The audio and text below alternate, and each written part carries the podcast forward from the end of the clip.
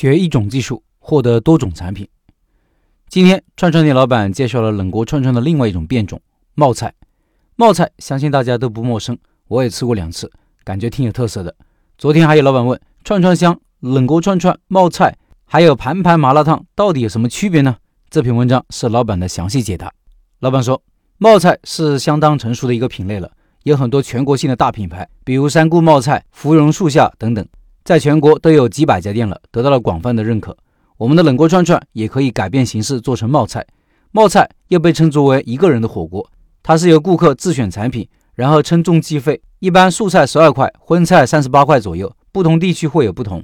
顾客选好菜品后，店家煮熟，然后在碗上放上一些调味料，浇上汤汁就可以上菜了。文章里也插入了一些图片，听英文的老板可以到开店笔记的公众号查找对应文章看图片。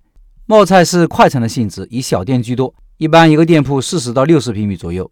冒菜的烹煮方式有两种，一种是用清水煮好，然后加对制好的汤汁；另外一种是直接在有底料的汤炉里煮。两种方式各有自己的优缺点。前面一种更能保持食材的原味，另外一种菜品更加入味。看到这里，其实很多小伙伴应该明白了：串串香、冷锅串串、盘盘麻辣烫、冒菜，它们在本质上并没有多大的区别。只是因为就餐形式不一样，消费场景不一样，定位属性不一样，从而有了不同的区分。重要的是汤底的搁对和底料的炒制。按照品类，在全国人民心智中的认知来说，串串香大于冒菜，大于冷锅串串，大于盘盘麻辣烫；按照方便程度来说，冒菜大于盘盘麻辣烫，大于冷锅串串，大于串串香；按照相同面积开店投入成本来算，串串香大于冷锅串串，大于盘盘麻辣烫，大于冒菜。按照客单价来区分，串串香大于冷锅串串，大于盘盘麻辣烫，大于冒菜。按照翻台率来说，冒菜大于盘盘麻辣烫，大于冷锅串串，大于串串香。可以说各自有自己的优缺点，我们开店老板要根据自己的实际情况做出选择。以上是这位老板的分享。我四月份去老板店里考察的时候，我问他，串签是一件比较麻烦、耗人工的事情，为什么不直接煮好装盘里给顾客呢？因为串不串签对于味道没啥影响的。老板说，串签以后，顾客拿起来、吃起来都比较方便，也算是一种气氛吧。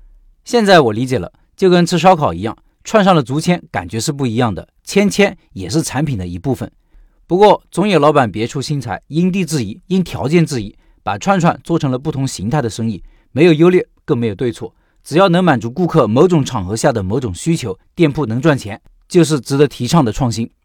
最后公告，本月九月二十五号晚上八点。